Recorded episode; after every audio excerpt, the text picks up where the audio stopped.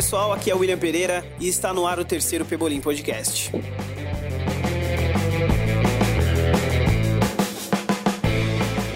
Hoje vai ser um programa um pouquinho mais curto, inclusive não tenho a companhia do meu amigo Igor Ricardo, mas preparamos um programa especial sobre o futebol feminino, sobre a Copa do Mundo que começa esta semana.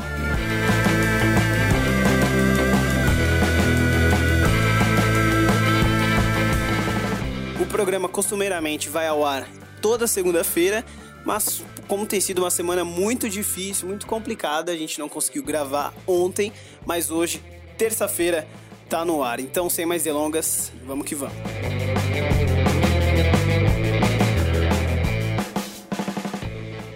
A Copa do Mundo começa nesta sexta-feira, dia 7, e a França estreia contra a Coreia do Sul.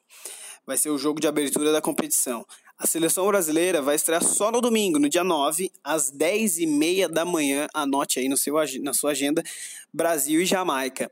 O que, que a gente pode esperar dessa seleção brasileira? Treinada pelo Vadão, um técnico que, na minha opinião, e acredito que na de muitos, é, ele não tem as mínimas condições de estar à frente da seleção brasileira, tampouco Marco Aurélio Cunha, né? São pessoas que infelizmente não representam a seleção brasileira feminina como merece ser representada. E infelizmente o resultado é que a seleção vem com resultados ruins, né? Não é aquela seleção forte que sempre chegava como favorita, né? A gente sabe que o nível técnico não é mais o mesmo. Existem outras seleções acima da seleção brasileira.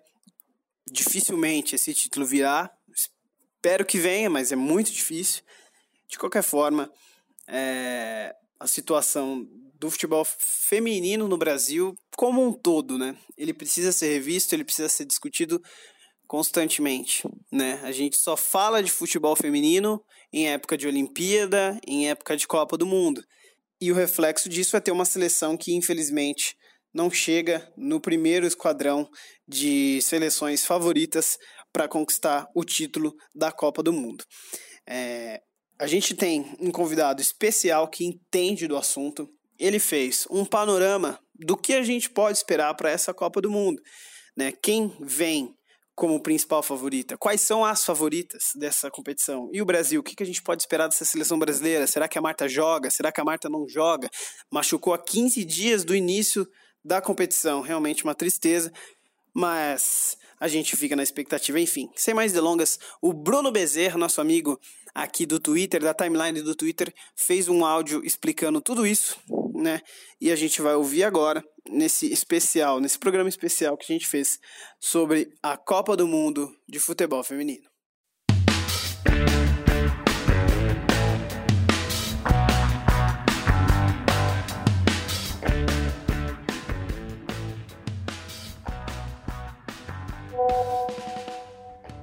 Pessoal do Pebolim Podcast, que é o Bruno Bezerra do Planeta Futebol Feminino.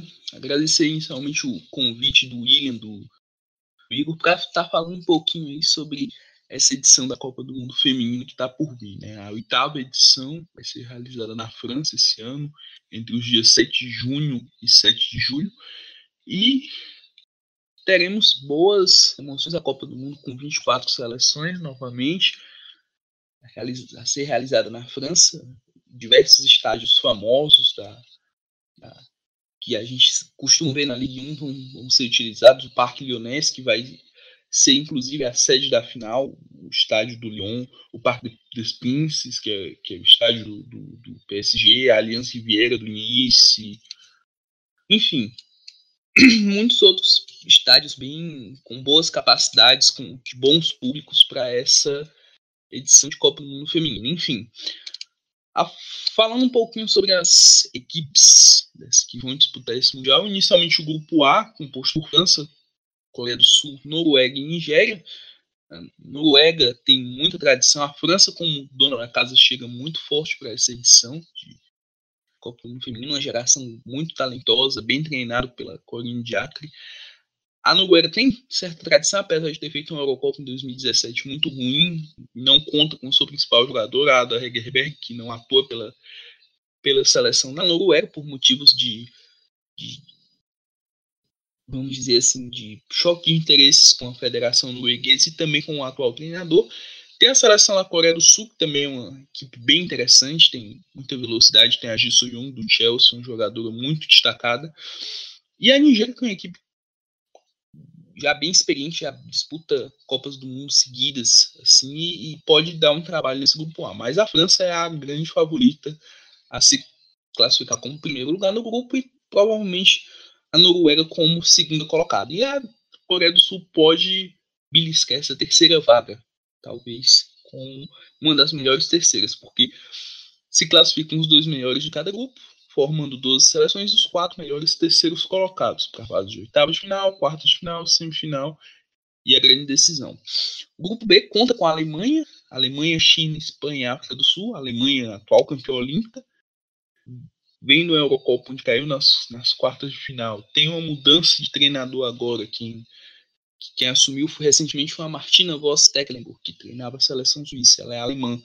E a equipe vem colecionando alguns bons resultados, voltou a jogar um futebol consistente, uma equipe muito jovem que, que tá, vamos dizer assim, se reencontrando após uma, uma mudança de ciclo de 2015, 2016 para cá, e agora volta, tenta chegar mais uma vez a, a, as cabeças, né? A Alemanha no último mundial caiu na, na semifinal para os Estados Unidos e ganhou apenas a quarta colocação.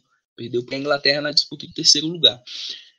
E é uma das favoritas ao título, tem uma grande seleção, uma excelente treinadora, de jogadores que podem decidir. A Marozan, que joga no Lyon hoje, é uma das principais jogadoras desse time do futebol mundial. A China, que é uma equipe que tem muita tradição, vem retomando esse, esse bom, bom futebol que tinha nos anos 90. Foi uma equipe que foi vice-campeã do mundo em 1999. E tem bons jogadores nessa seleção atual. Tem a, a Chuan, que joga no PSG, é o grande nome desse time. A Espanha, que é uma equipe emergente, que está se valorizando muito, crescendo muito dentro do, do cenário do futebol feminino, que, que, tem essas características semelhantes à da, da equipe masculina, posse, da posse de bola, é uma equipe que valoriza muito o tic-tac em alguns momentos, e que a base é o Barcelona, que é o atual vice-campeão da Liga, Liga, dos Campeões Feminina. Perdeu para o Lyon, grande decisão, mas uma equipe muito forte, a Espanha. A Liga Iberdrola está crescendo bastante, tem jogadoras destacadas nessa equipe. A Alexia do, do Barcelona hoje é o grande nome dessa, dessa equipe da, da, da Espanha, uma volante que, que cadencia bastante o jogo. E a África do Sul, que é uma equipe que tem que também vem crescendo bastante, fazendo amistosos até bem interessantes. Que tem uma escola meio americana, meio europeia, holandesa, vamos dizer assim, a treinadora passa de fase aí com, com certa, eu não diria tranquilidade, mas vamos passar nessa, nessa primeira fase sim. Pulando para o grupo C, que é o grupo do Brasil, com Austrália, Itália, Brasil e Jamaica. Eu vou deixar eu falar um pouquinho sobre o Brasil mais lá para o finalzinho, mas chega a Austrália, que é outra seleção que vem crescendo bastante no cenário internacional, o time da Sanquer, que é uma das grandes estrelas do, do, do futebol feminino atual, vem conquistando bons resultados, mas ainda falta um pouco para essa seleção cogitar um título mundial. Talvez semifinal eh, seria impressionante para a equipe australiana, mas ainda falta muito para essa mudança de patamar das, das Matildas, como elas são apelidadas. Temos a Itália, que, que é uma equipe que também tendo bons resultados, equipe treinada pela, pela Milena Bertolini, excelente treinadora, tem a Bárbara Bonancé como uma grande craque desse time, uma ponta que pode jogar pela direita, pela esquerda, muito muito veloz, muito inteligente. Equipe que tem a liga italiana vem crescendo muito nas últimas temporadas, na última temporada especificamente com Milan, Juventus, a Roma que vem crescendo também, a Fiorentina também, equipes de camisa dentro do, do cenário do futebol feminino italiano vem crescendo bastante. E tem a Jamaica, que, apesar de ser a equipe mais fraca do grupo, tem valores bem interessantes. É uma equipe que é muito veloz, gosta de pressionar, saída de bola. Fez amistosos recentemente e, e conseguiu mostrar um bom futebol. A seleção brasileira que bem cheio de desconfiança para essa Copa do Mundo. O Adão tá há quase 12 partidas sem, sem nenhuma vitória com a seleção. E isso é bem preocupante para a Copa do Mundo. O Brasil caiu num grupo bem complicado e tem os seus valores. Tem Marta, tem Formiga, tem Cristiane, tem Andressinha, já pensando assim no próximo ciclo. E outro, entre outros bons jogadores, mas só um bom elenco não basta. Você tem que ter, vamos dizer assim, certa. Uma dose de, de, de coletividade né, nessa, nessa, Copa do Mundo. Você não ganha uma Copa do Mundo tendo uma grande estrela. Você ganha um, time bem, bem organizado que consegue explorar o que tem de melhor de suas jogadoras. Então, o Brasil a gente vê muito isso. Uma equipe que tem alguns bons valores, mas parece ser bem mal treinado. A equipe não tem padrão de jogo, a equipe sofre com, com, com falhas defensivas, não tem uma jogada, vamos dizer assim, que surpreenda o adversário. Então tá bem complicado acreditar que o Brasil está longe nessa Copa do Mundo de 2019. Pulando para o grupo D, o grupo que conta com Inglaterra, Escócia, Argentina e Japão. A Inglaterra, uma das favoritas ao título, equipe treinada, treinada pelo Phil Neville, aquele mesmo ex-Everton, Manchester United, irmão do Gary Neville.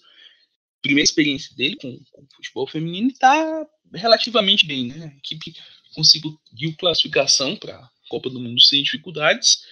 E ele vem mantendo um padrão de jogo, fazendo alguns testes. A equipe inglesa é muito forte, a liga inglesa em si, com crescimento, crescimento do Chelsea, do Manchester City recentemente, o próprio Arsenal que retomou o, o, caminho dos títulos, foi campeão da última temporada na FA WSL com um elenco bem recheado de excelentes jogadoras.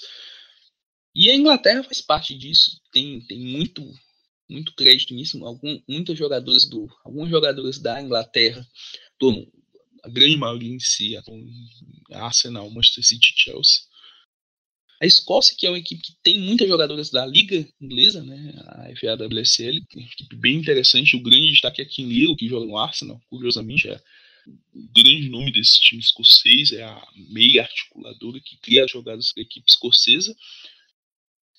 Podem surpreender, né, um grupo que tudo pode acontecer. Tem a Argentina, que talvez seja a equipe mais fraca do grupo, por incrível que pareça.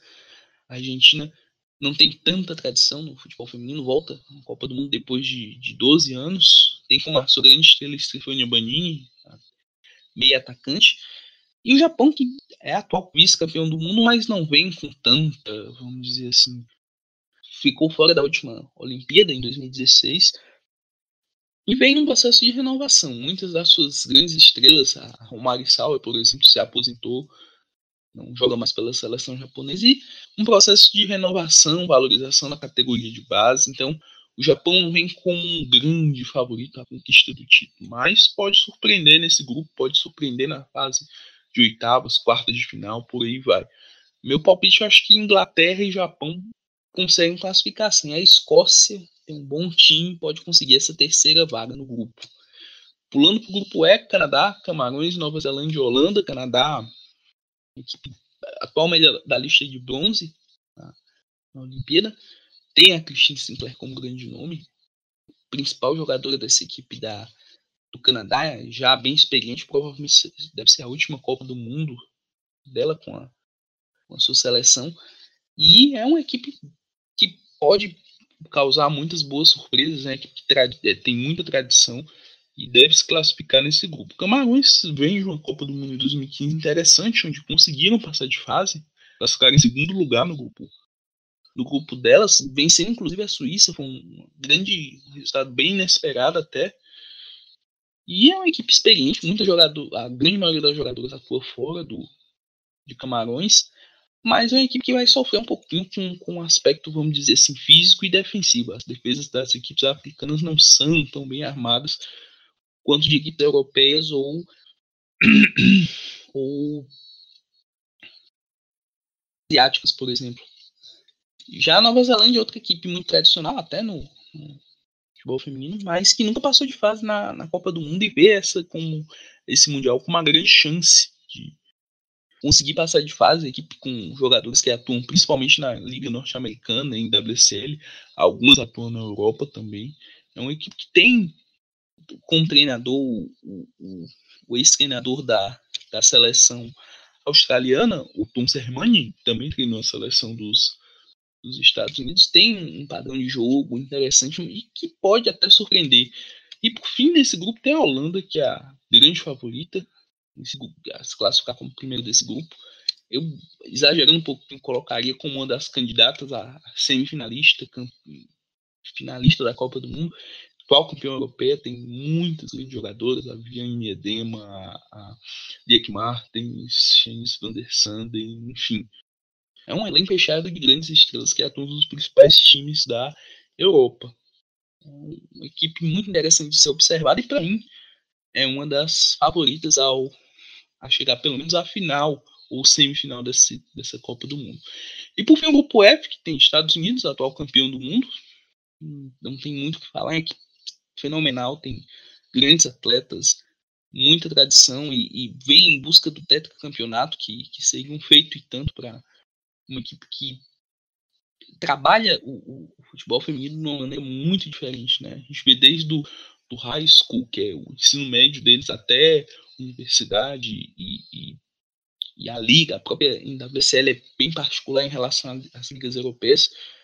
E conta com o Alex Morgan que vive um momento fantástico, né? Marcando muitos gols, tomando esse papel de líder, né?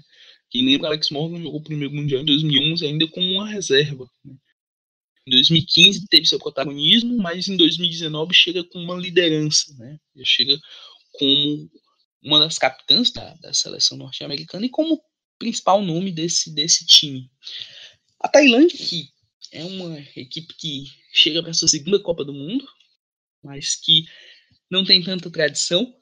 Sim, equipe basicamente com, com jogadoras atuando em sua liga local e que chega meio para fazer uma figuração nessa Copa do Mundo, mas pode conseguir algum, quem sabe, diante do, do, do Chile, que é outra, outra equipe que faz parte do grupo, consiga alguns pontos.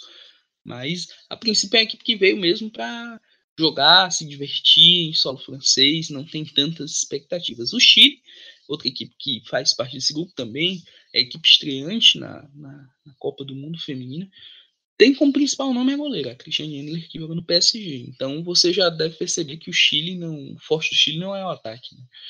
Então, é equipe que tem até ideias interessantes. O treinador José Letelier tem. Foi campeão diversas vezes do campeonato chileno feminino com Colo-Colo, campeão da Libertadores. Tem algumas ideias interessantes, mas o time só carece muito de uma peça de criação. A parte física às vezes complica muito. As jogadoras terminam jogos exaustos. E isso é bem difícil você ter boas esperanças com o Chile para, quem sabe, se classificar. Acho bem, bem complicado a equipe conseguir essa terceira vaga, a princípio, que seria o objetivo inicial das chilenas. E por fim, a Suécia, outra equipe tem muita tradição, assim como os Estados Unidos, mas atual medalhista de bronze né, da, da, da Olimpíada, e que chega meio que, vamos dizer assim, com expectativas não tão grandes, mas também não tão pequenas. Né? Chega com o objetivo de conseguir passar de fase e, quem sabe, chegar à quarta de final. Semifinal já seria um feito e tanto para as suecas, que tem uma, uma, tem essa, também esse processo de renovação que a gente já citou no caso da seleção da Alemanha. A Suécia passa por um processo semelhante e que espera colher os frutos aí no futuro.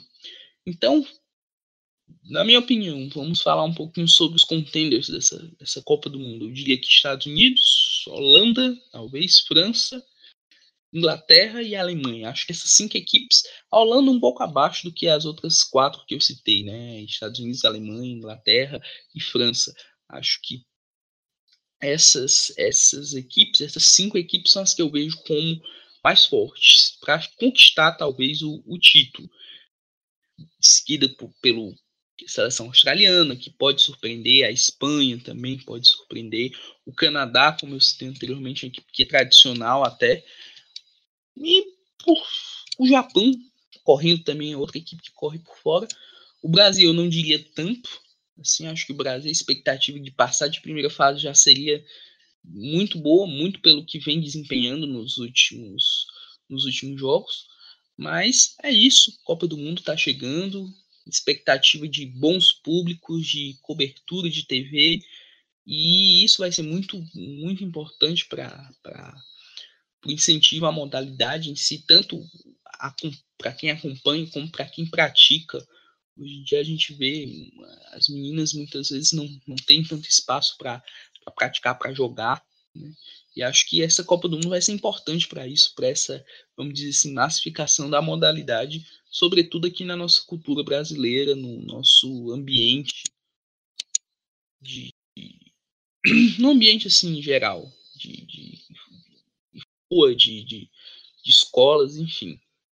Então é isso, agradecer a, a, o convite do, do Igor e do William para o Pebolim Podcast e vamos com tudo para esse Mundial Feminino que está para chegar aí. Obrigado e até a próxima.